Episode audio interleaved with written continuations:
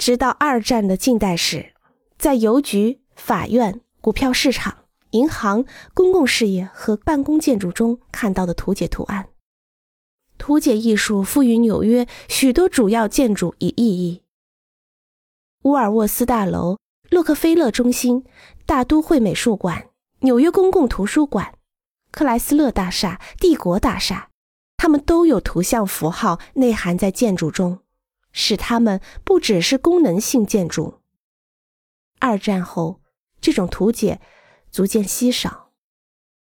为了探索设计的这一额外的层次。